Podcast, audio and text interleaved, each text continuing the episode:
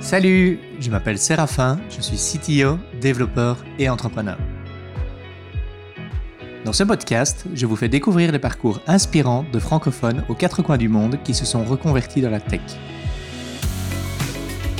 Quelle que soit leur nouvelle vie, je les interroge sur leur parcours. Pourquoi ont-ils choisi de changer de métier? Comment ont-elles fait? Qu'auraient-ils aimé savoir avant de se lancer? Regrettent-elles parfois leur choix? Si tu envisages une reconversion ou que tu as déjà fait le grand saut, ce podcast est fait pour toi.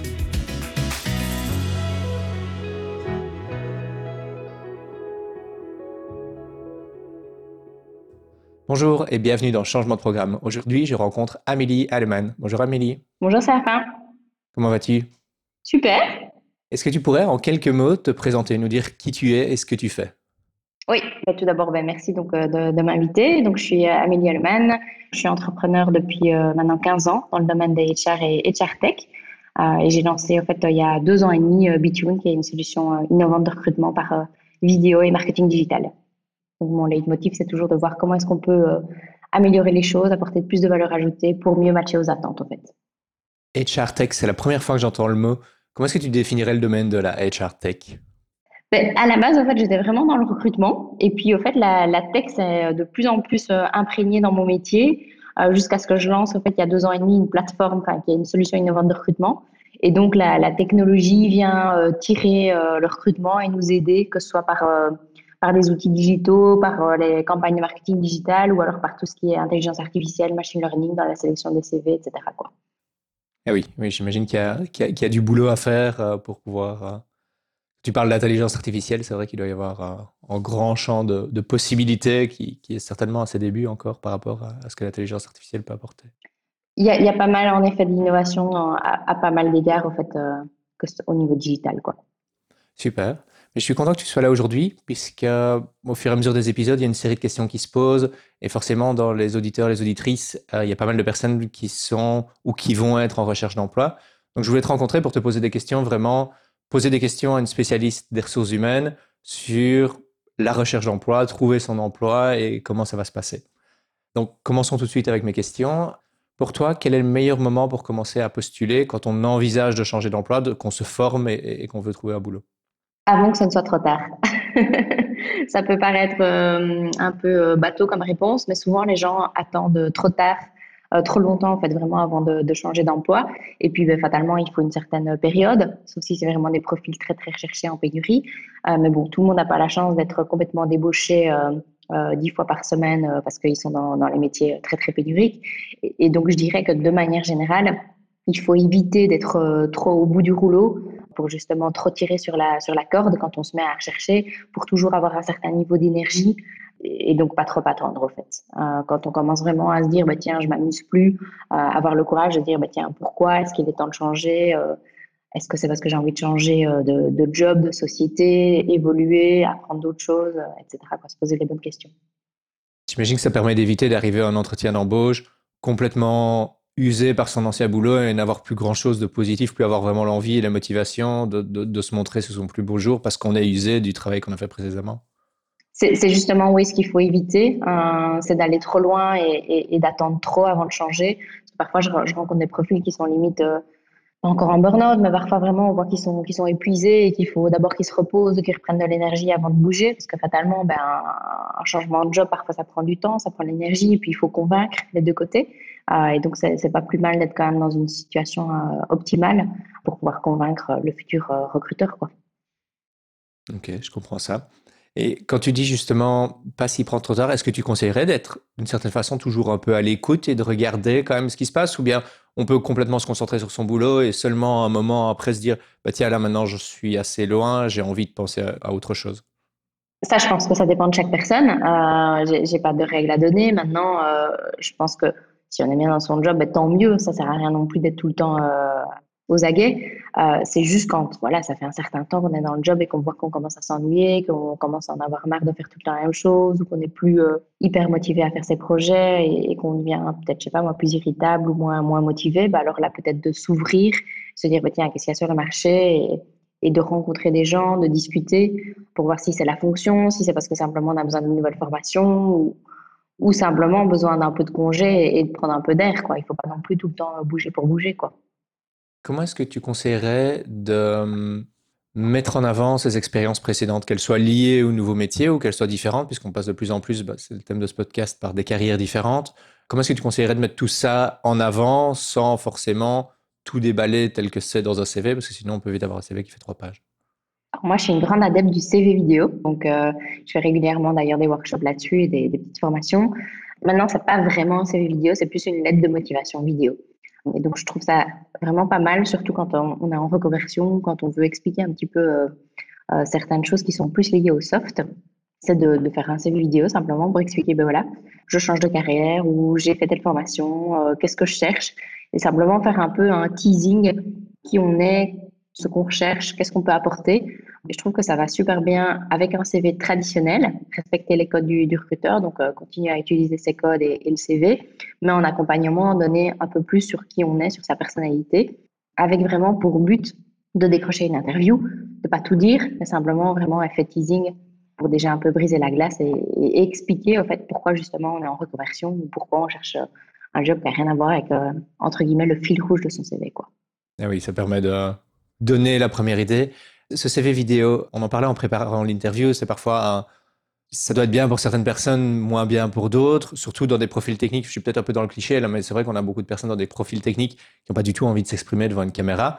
Euh, est-ce que ça doit devenir un impératif ou est-ce, où est-ce que tu te situes par rapport à ça? Ah Non, pas du tout. Hein, c'est pas un impératif. Maintenant, il y a, je pense qu'il y a deux réponses. C'est que de un, fatalement, il y a certains profils qui vont être beaucoup plus à l'aise dans la communication et qui vont euh, pouvoir vraiment mettre euh, ce CV vidéo le rendre vraiment un atout pour leur candidature. Simplement, moi, parfois, quand je, reçois certains CV, je me dis, bah, tiens, quel est le fil rouge ou pourquoi est-ce qu'il postule à ce job? Je comprends pas toujours. Et donc, si on a en fait cet accompagnement qui explique et au fait vraiment que ça fait sens, ben, ça, ça peut toujours être un plus. Maintenant, c'est vrai que euh, ça demande une certaine aisance, une certaine préparation, etc. Si on tremble à l'idée de faire euh, une vidéo, ça sert à rien. Il ne faut pas non plus que ce soit contre-productif et, et, entre guillemets se tirer une balle dans le pied. Et le deuxième élément de réponse, c'est que toute euh, vidéo ne doit pas non plus être euh, euh, une interview face caméra. Ça peut être aussi un montage, ça peut être aussi fait de manière beaucoup plus créative, par exemple pour un profil tech, en jouant sur des images ou, autre. Et donc ça permet de ne pas se mettre soit en, plein focus si on ne le désire pas. Ok. Donc l'idée, c'est vraiment ça, de donner un plus par rapport au CV et une chance en plus de pouvoir obtenir cette interview qui est l'endroit où on pourra vraiment parler de tout et dire tout ce qu'on a à dire. Bah Aujourd'hui, plus de 50% de recrutement, c'est sur le soft. Et donc, euh, ça, c'est autant candidat que, que société. Ben, les, candidats, ils veulent expliquer qui ils sont, ce qu'ils recherchent, pourquoi ils peuvent être euh, un atout pour la société. Et si 50% est basé sur le soft, ben, c'est important en fait qu'on puisse le, diffuser. Et si c'est juste un CV classique, parfois, en fait, c'est un peu euh, difficile d'expliquer certains changements, certaines reconversions, etc. Et donc, ça peut être un peu la note explicative qui permet de prendre tout son sens. Quoi. Juste pour clarifier, quand tu dis le soft, tu parles des soft skills? Oui, bien sûr, oui, soft skills. Ok, d'accord. On parle de, ici d'envoyer une vidéo pour, au final, plus l'aide de motivation vidéo que CV vidéo. J'avais aussi une question qui était par rapport à, aux, aux, interviews, de comment s'habiller pour une interview face caméra, une interview en visio, comme on fait beaucoup pour le moment. J'ai l'impression que les deux doivent être liés. Peut-être pas, à toi de me dire, mais vu qu'on est en vidéo, comment est-ce qu'on s'habille pour ces vidéos-là? Pour moi, c'est exactement la même chose que si j'étais en physique. Okay. Si j'ai une interview, un meeting ou quoi que ce soit, ben, je vais vraiment m'habiller de la même manière que si j'étais en physique parce que euh, c'est pas parce qu'en fait c'est digital que ça devient euh, totalement différent. En fait, il y a des codes quand même à respecter. La première impression, elle compte de manière digitale également, et donc on, on montre quand même qui on est. Et donc fatalement, le recruteur va analyser le candidat de manière différente parce que c'est digital, mais justement, en fait, il va être beaucoup plus focus sur la personne qu'il est en face de lui. Euh, le nom corporel va être plus difficile à analyser et à appréhender. Et donc, pour moi, c'est mettons nos chances de nos côtés en étant habillés de la même manière que si c'était une interview physique. Euh, la même chose pour une vidéo, en fait. D'accord. Est-ce que ça se fait de poser la question au... Parce que je sais qu'ici au Canada, ça se fait beaucoup de poser la question au recruteur, à la recruteuse, ou parfois même quand on reçoit une offre d'emploi, on reçoit un message avec qui dit euh, dress code, et puis alors on a un message qui dit bah ici c'est plutôt formel, ici c'est plutôt casual, et en fonction on sait s'adapter. Est-ce que ça se fait aussi en Belgique? Ça se pose très peu, hein, mais j'ai des candidats qui me le demandent. C'est vrai que de manière générale, on est plutôt dans du formel en interview. Euh, ça dépend maintenant aussi du, du type d'interview, du type de société et de poste. Mais de manière générale, on va être quand même dans du très euh, formel. J'avoue que le Covid a un petit peu allégé les, dress codes et que ça devient quand même beaucoup plus casual qu'avant. C'est rare qu'on voit des gens en cravate, mais on va quand même garder la chemise ou quand même quelque chose de, peu plus formel pour la première interview. Quoi. Ok, d'accord, merci, c'est très clair. Mais j'imagine que du coup, maintenant, en plus d'avoir son habillement comme quand on va dans un bureau, il y a l'environnement qui compte aussi. On doit faire un peu attention à ce qu'on a derrière soi. Parce que j'ai vu des gens qui faisaient des interviews dans leur chambre, mais on doit faire attention que son lit soit. On n'a peut-être pas l'espace, on n'a peut-être pas d'autres endroits pour le faire, mais peut-être pas avoir son lit en désordre, peut-être pas avoir euh, toute une série de choses euh, qui se passent derrière. Ça doit être plus compliqué, du coup, à gérer tout ça. Pour une interview et pour euh, une, vidéo, c'est la même chose en fait. C'est que oui, en effet, il faut faire attention que le décor soit soigné. Maintenant, depuis, allez, depuis le Covid, ça fait quand même deux ans, je pense que les gens sont habitués. Et il y a quand même des fonds d'écran qui sont disponibles, qui permettent au fait de cacher son intérieur si on veut que ce soit moins intime. Et si c'est le bazar et qu'on habite dans un tout petit studio où il n'y a pas trop de rangement, mais ça, ça permet d'éviter tout ça. Mmh. Maintenant, moi, c'est clair que je suis une très grande fan de l'authentique. Et ça me dérange pas du tout de, de faire des vidéos ou de faire des, des, des, interviews où on voit mon bureau chez moi ou au bureau euh, avec les collègues, etc. Je trouve que ça donne quand même une petite touche euh, plus personnelle et plus humaine. Quoi. Et puis c'est peut-être l'occasion de mettre sa belle bibliothèque derrière ou de mettre les livres les plus importants euh, placés de façon intelligente pour montrer tout ce qu'on connaît. Ça dépend, oui, dans quelle, dans quelle mesure on veut se mettre en avant ou se survendre. maintenant, encore une fois, moi je trouve que l'authenticité, c'est c'est la clé. Et j'évite de mettre des livres que j'ai jamais lus. Ah, je, préfère montrer vraiment euh, comment c'est vraiment euh, au détour de chez moi. Quoi. Ok, ok, merci. Pour un, développeur ou une développeuse, ou n'importe quelle personne, en fait, pas forcément des développeurs, des développeuses, des personnes qui cherchent leur premier emploi, ou en tout cas des, emplois en tant que junior, où est-ce que tu conseillerais d'aller pour trouver ces, offres d'emploi et ces entreprises qui sont ouvertes aux juniors? Il y a plusieurs euh, options. Alors en Belgique, il y a une plateforme en fait qui regroupe euh, pas mal d'offres d'emploi pour les juniors, les universités, les offres de stage, etc., qui commencent à, être quand même euh, pas mal répandues. Maintenant, en général, il y a beaucoup beaucoup de, de sites sur les universités, les alumni, etc., où il y a pas mal de diffusion d'offres d'emploi. Et puis, fatalement, les réseaux sociaux. LinkedIn a quand même une part assez prédominante dans la, diffusion des, jobs. Et donc, simplement, en fait, en, ça pourrait faire le sujet de tout un podcast, hein, mais en, ayant un profil au fait à jour et en utilisant les bons codes des différents réseaux sociaux, ça permet, en tout cas sur LinkedIn, de recevoir les offres d'emploi. Surtout si on indique qu'on est ouvert des opportunités et, qu'on remplit un, minimum son profil comme si c'était son CV. Ça permet justement de qualifier et d'avoir des offres d'emploi ciblées. Quoi. Ok. C'est intéressant parce que dans l'épisode précédent qui est publié juste aujourd'hui, au moment où on parle, on parlait justement de sa technique de, LinkedIn et d'avoir un réseau le plus grand possible pour avoir plus de chances de trouver un emploi. Et donc, c'est un développeur junior qui a trouvé son premier emploi parce qu'on l'a contacté suite à ça. Maintenant, par rapport à LinkedIn, tu vas dire quelque chose qui est la bannière Open to Work, enfin ouvert aux opportunités, qu'on peut mettre sur sa photo. Est-ce que toi, tu penses que c'est quelque chose de positif? J'ai déjà entendu du négatif par rapport à ça, et donc j'aimerais ton avis de recruteuse vraiment plutôt que juste l'avis de, de ce qui se dit par les gens qui ne sont pas dans le métier. Alors, ça peut être visible, mais ça peut être complètement invisible. Hein. C'est pas obligé que ce soit affiché sur sa photo. Et tant mieux, parce que quelqu'un qui est déjà en poste n'a pas spécialement envie euh, que son boss ou que ses collègues euh, le sachent. Je trouve qu'il y a une, euh, une intimité, un droit à, ça qui est, qui est, important.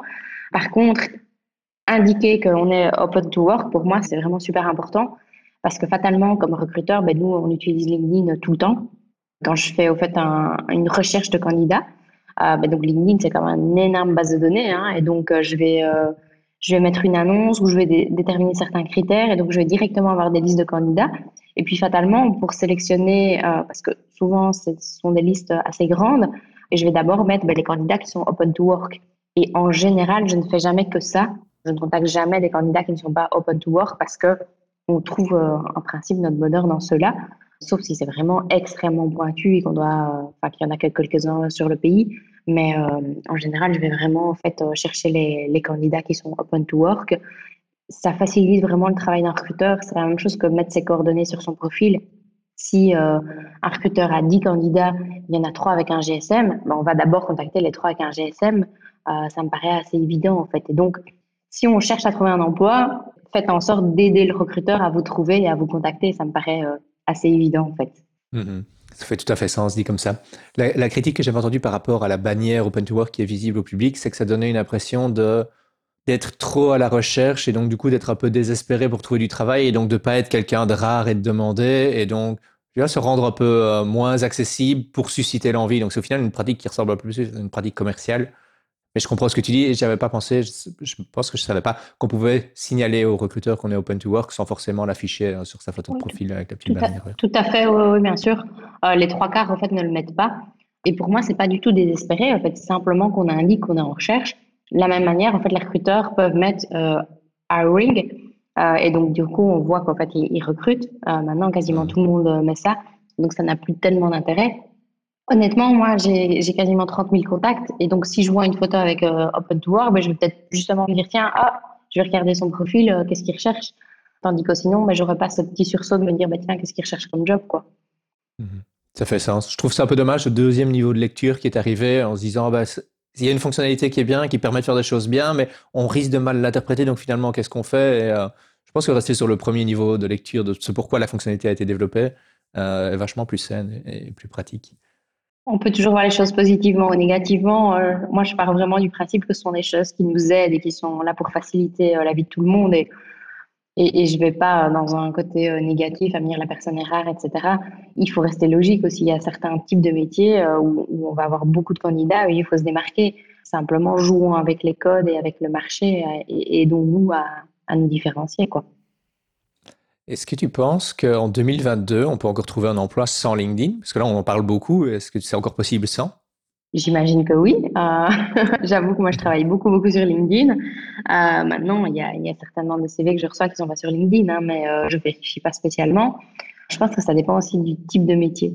Certains profils, par exemple, dans, certains domaines logistiques ou magasins ou autres, ou secrétariat, je, pense qu'il y a certains types de métiers où il n'y a pas non plus besoin d'avoir un profil LinkedIn, ou enfin, je veux dire, besoin, personne n'a besoin, mais je veux dire où c'est pas non plus nécessaire. Il y a certains codes qui se font sur LinkedIn par rapport au type de métier. Je vois pas pourquoi on pourrait pas trouver un, emploi autrement, en fait. Euh, envoyer un mail avec un, un, petit euh, message personnalisé dans le mail et un bon CV, euh, c'est tout ce qu'il faut. Hein.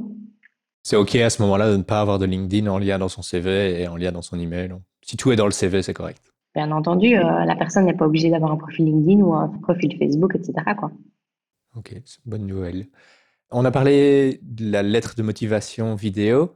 Est-ce que tu as d'autres conseils pour sortir du lot et parvenir à obtenir une première interview? Mais Pour moi, en fait, euh, bon, ça c'est déjà l'étape suivante, c'est qu'une interview, ça se prépare.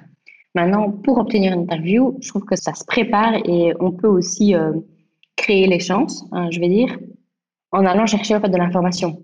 Bon, je vais encore revenir sur LinkedIn parce que c'est vraiment mon outil euh, de prédilection, mais si je vois un job euh, je vais directement en fait aller chercher qui a mis ce job en ligne ou alors je vais me renseigner quel est le recruteur dans telle société. Et donc directement, ça me permet par exemple d'envoyer un mail personnalisé. Cher euh, Séraphin, parce que je sais que euh, tu es le, responsable du recrutement de telle société pour tel job. Et donc directement, ça permet de montrer ben, de un qu'on s'est renseigné, qu'on sait qui c'est. Pour moi déjà, ça part négatif quand je reçois Monsieur, Madame, et puis je veux, je, veux, bosser dans votre boîte. Hmm. Je me dis bon, aujourd'hui, si la personne ne s'est même pas renseignée ou a même pas fait l'effort d'aller faire deux, trois petites recherches, c'est un peu dommage. Maintenant, encore une fois, ça dépend du type de métier. Ça permet aussi d'aller se renseigner sur le job, voir si on a des personnes en contact qui peuvent nous aider à nous préparer à l'interview. Ça permet aussi parfois de briser la glace. Bah, tiens, je vois que la personne a fait ses études au même endroit que moi, ou euh, je sais pas, moi, je vois que c'est un grand euh, runner ou un grand sportif. Bah, je vais peut-être essayer de mettre peut-être euh, une ou deux petites anecdotes en lien dans mon mail de motivation, par exemple. Ça montre que je fais attention à l'humain et, que je vais essayer un peu de créer euh, quelque chose avec lui. Maintenant, ça dépend encore du niveau de job. Si c'est un job commercial, par exemple, ben, je montre que je m'adapte à mon client qui est mon recruteur. Quoi. Dans la préparation de l'interview, donc tu dis faire des recherches sur les personnes, sur euh, donc là on parlait vraiment de la préparation pour pour appliquer, préparation de l'interview. Est-ce que tu vois d'autres choses à ajouter sur euh? Oui, il y a beaucoup de choses. Euh, ben, je vais dire vraiment aller se renseigner sur la société. Moi, j'ai un de mes clients en fait qui posait toujours comme première question en fait présenter ma, société en une minute. Ça permet en fait de voir si la personne vraiment s'est renseignée et a cette capacité d'analyse et d'abstraction pour pour résumer ça de manière très cohérente en, moins d'une minute aller voir le type de projet sur lesquels ils bossent. Ça permet ben, de un d'éviter des grosses erreurs en interview et, justement de lire sur les sujets, de pouvoir montrer déjà qu'on on n'est pas censé tout connaître ou tout maîtriser, mais si par exemple on voit que la société bosse sur tel type de projet et qu'on postule dans le département, euh, la même chose avec le job desk, on ne connaît pas tous les skills qui sont requis, mais on peut lister au fait tout ce qu'on ne connaît pas et commencer à se renseigner, faire quelques tutos. Et, pour moi, quelqu'un qui vient en interview, qui connaît pas tout, mais qui va me dire voilà ça, ça, je connais, et qui me donne des exemples, qui fait des liens avec ses projets, ses études, etc. Et ce qu'il connaît pas me dit ben voilà ça je connais pas, je me suis renseigné, j'ai commencé à faire des tutos, ça, j'ai prévu de faire une petite formation là-dessus, etc. Ben, moi ça me rassure et je me dis waouh la personne elle est motivée, elle veut le job et ça me rassure et ça fait vraiment la différence quoi. La même chose, ben, où, a lieu l'interview? Rien de pire que d'arriver en retard ou en stress au mieux le candidat, enfin donc la personne qui vient d'interview, est préparée, détendue, à son aise, au mieux elle performe. Et donc si on sait où c'est, si on sait que c'est un endroit difficile pour se garer, ben, qu'on prévoit un peu un laps de temps en plus. Si on a été voir peut-être un peu sur Google, euh, ben, tiens, c'est où les bureaux, c'est quoi l'entrée, etc. Ben, ça évite tout plein de stress. Et ça permet déjà de se familiariser et être un peu au fait dans une projection psychologique pour vraiment faire cette interview dans les meilleures conditions possibles comme je disais, bah, se renseigner vraiment qui est le recruteur, si on connaît des gens qui ont bossé là, si on a des contacts en commun, se renseigner, bah, tiens, tu le connais, est-ce que tu as des conseils, euh, etc. Demander au recruteur ou à la personne qui organise aussi quel est le but de l'interview, si c'est technique, si c'est HR, euh, si c'est en anglais, si c'est en français. Rien de pire que d'arriver et d'avoir une interview technique en anglais alors qu'on n'était pas du tout préparé. En fait, on va être complètement déstabilisé. Il y a des personnes qui vont perdre leurs moyens alors qu'ils pourraient être bons et avoir le job s'ils étaient préparés, quoi. Donc tout ça, c'est important de demander. La même chose, combien de temps ça va durer?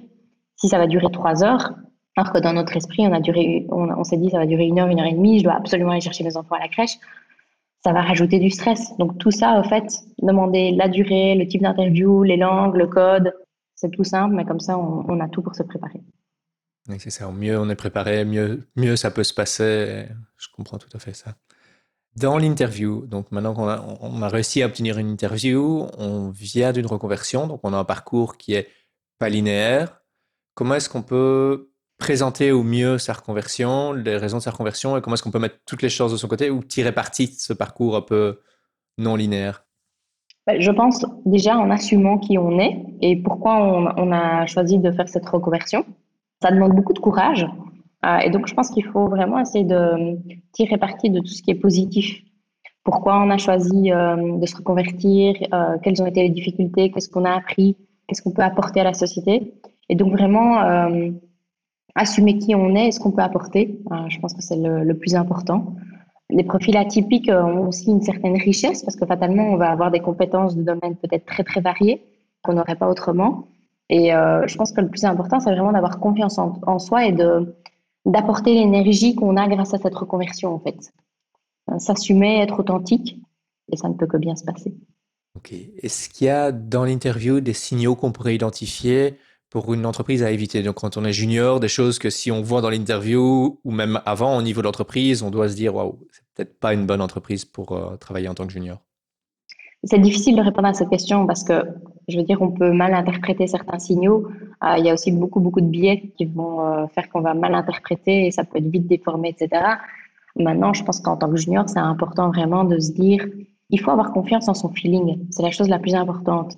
Ce feeling, fatalement, se développe. Certaines personnes ont un feeling déjà très développé ou sentent les choses beaucoup plus facilement. Personnellement, par exemple, chaque fois que j'ai fait un recrutement où j'avais des doutes, où j'avais certains points un peu d'interrogation, ça s'est toujours terminé à cause de ces points d'interrogation. Ces points, en fait, ces doutes vont gonfler et, vont faire que ça va mal se passer. Et donc, moi, j'essaye de me promettre, par exemple, à moi-même, de jamais recruter quelqu'un si j'ai un doute, au fait. De toujours m'écouter à 100%. Et je pense que c'est la même chose côté euh, candidat. Quand on vient dans une société, il faut essayer vraiment de ressentir. Ben, venir sur place, c'est hyper important, je trouve. Euh, voir les collègues, voir le bureau, et se poser la question, ben, est-ce que j'ai envie de venir là tous les jours, enfin, ou tous les deux jours, trois jours en fonction de la politique euh, de travail euh, au bureau? Est-ce que j'ai envie de bosser avec ces gens-là? C'est une bête question, hein, mais souvent je dis, est-ce que tu as envie de manger avec lui le midi? Si j'ai hmm. pas envie de manger avec lui le midi, ben déjà, il y a un gros problème parce que la, la culture d'entreprise qui va se construire, c'est hyper important, c'est ce qui fait qu'on reste sur du long terme ou pas.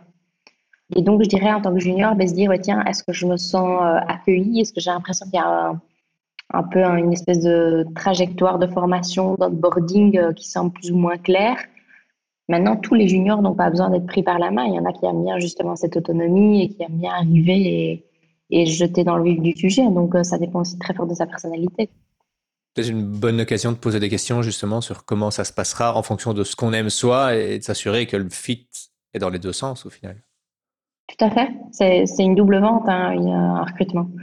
Moi, de plus en plus, par exemple, je propose aux juniors de venir passer une matinée au bureau. Comme ça, ils sentent l'ambiance, euh, ils font quelques jeux de rôle, ils font, ils font un peu le boulot hein, euh, sans, sans, vraiment le faire, mais bon, ils essayent un peu de, de découvrir. Comme ça, ça leur permet de, de voir, ben, tiens, s'ils s'amusent, s'ils ont envie vraiment de, de se dire, ben oui, j'ai envie euh, lundi de, de venir, de commencer à faire ça à 100% ou pas. Et, moi aussi, je vois la manière dont la personne se comporte dans l'équipe, dans le bureau, et on sent tout de suite si ça peut matcher et, si la personne va s'intégrer ou pas. Quoi. J'ai l'impression que c'est quelque chose qui est qui n'était pas tellement présent il y a quelques années, mais de plus en plus vraiment cette notion de, de, fit dans une équipe, dans, dans, une entreprise et de comment on se sent. Et on en parle beaucoup, mais tu me dis que tu parles, travailles beaucoup avec les soft skills aussi. J'ai l'impression que le, la façon dont on se sent dans une équipe et la façon dont l'équipe sent la nouvelle personne est devenue euh, beaucoup plus importante que ce qu'elle était avant. Est-ce que c'est correct? Bah, Ça fait déjà pas mal d'années, hein. mais euh, c'est clair que, allez, je pense que ça fait 15 ans que je fais du recrutement.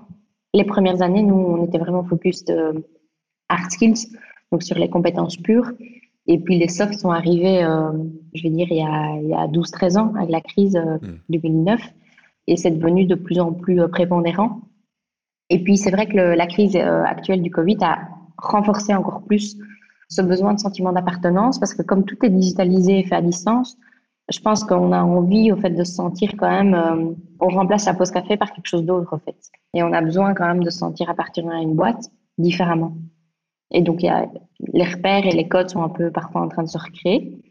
Mais, mais c'est clair que c'est quelque chose de devenu euh, très important, tout comme on parle beaucoup maintenant d'authenticité. Pour moi, c'est l'ADN pur de, ma boîte et, de mon mode de fonctionnement.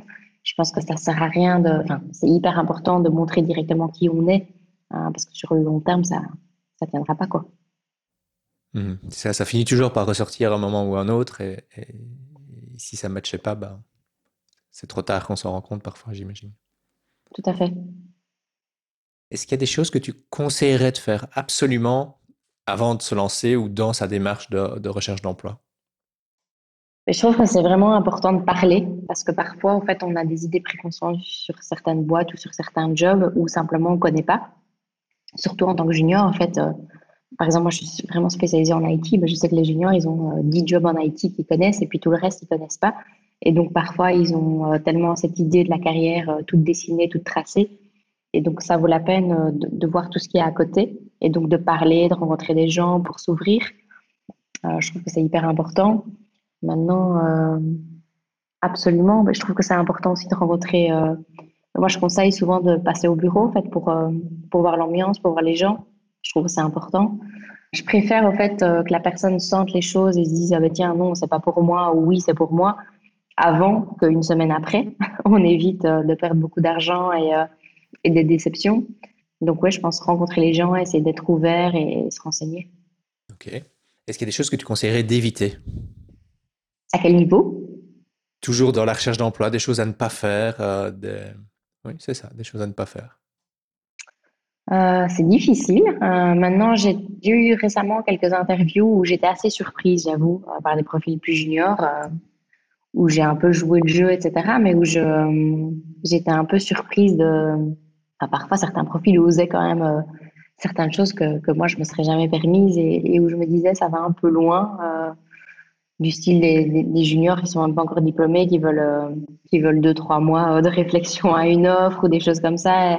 ou parfois vraiment qui imposent au niveau du package ou des choses comme ça, ou qui n'ont pas le temps et ils ont une demi-heure pour une interview et puis une demi-heure plus tard, et j'ai joué le jeu et parce que je me dis bon ben voilà si je le veux ben, je dois je dois jouer le jeu. Et, et en même temps je me disais bah c'est quand même un petit peu euh, un peu too much quoi. C'est faut quand même aussi euh, respecter euh, c'est pas parce qu'on est junior et qu'on est demandé mmh. qu'il faut pas non plus respecter le, le recruteur en face de soi. Et, parfois j'ai l'impression il y a un peu c'est pas de l'arrogance hein, mais je pense que c'est très naïf et ils se rendent pas compte que c'est enfin nous c'est aussi du temps en tant qu'entrepreneur patron manager qu'on consacre à à rencontrer des gens et, c'est aussi une très grande déception quand un, un, junior ou un autre profil dit ben non, je viens pas ou donne pas suite. Ou parfois on a des interviews qui se passent très bien et puis le candidat nous répond plus. Et il y a, y a, tellement de critiques en fait sur les mauvais recruteurs que je trouve qu'on oublie aussi les mauvais comportements des candidats et, le respect. Je trouve que ça va dans les deux sens quoi. Je comprends ça. J'ai l'impression qu'on est un peu en train d'essayer de trouver un équilibre. Qu'avant, bah, il y a une étape comme moi, j'ai postulé pour des boulots, c'était euh, il y avait un, rapport hiérarchique très clair entre le recruteur et moi, et j'étais clairement en dessous dans ce rapport hiérarchique. Là, maintenant, j'ai fait passer des interviews ces derniers temps, beaucoup pour des développeurs. Et euh, oui, c'est un métier en pénurie et c'est très dur d'en trouver. Et c'est vrai que c'était même plus à moi de donner envie de venir. Et j'aime cette idée que ce soit mutuel, mais il y a des fois où j'avais l'impression que la tendance s'inversait un peu. Et je pense qu'on doit aussi ça trouver un équilibre pour que chacun soit une place plus ou moins au milieu plutôt que comme avant, je pense pas que c'était bien. Comme c'est en train de devenir dans certains cas, il faut faire attention. Donc, c'est peut-être un peu. Euh, je comprends ce que tu dis euh, par rapport à ces interviews parce que j'ai vécu ça aussi. Il faut une bonne dose de, respect et, et, pas oublier que fatalement, c'est une interview et le recruteur pose les questions et on attend des réponses. Je dis pas qu'il doit y avoir une domination ou quoi que ce soit, mais on doit quand même respecter les règles du jeu d'un recrutement. Et c'est clair que je pense que dans le passé, il y avait des excès. On oubliait qu'en fait, la séduction, c'est dans les deux sens. On, doit aussi attirer le candidat. Mais le candidat ne doit pas non plus prendre un peu trop de tout permis hein, parce que parce qu'il est demandé, quoi. Tout à fait. Où est-ce que tu conseillerais de trouver de l'aide à quelqu'un qui est dans sa démarche et qui se sent perdu ou qui se pose des questions? Alors en Belgique, il y a pas mal de, de, coaching, euh, il y a pas mal de d'ASBL, etc. Je, je, vois, ou parfois avec qui j'ai des contacts qui, qui, font pas mal de choses pour les reconversions, pour aider les gens à trouver de l'emploi, à rebondir, etc. Donc je pense qu'il y a déjà beaucoup d'organismes qui existent. Et donc, fatalement, ben, j'irai les voir et, j'irai de manière transparente leur parler de moi et de ce que je veux, de ce que je recherche, etc., pour voir quel accompagnement peut être euh, offert. Euh, je pense que c'est toujours bien d'avoir un petit coaching sur savoir comment euh, bien préparer son CV, se présenter en interview, euh, répondre à telle question, etc.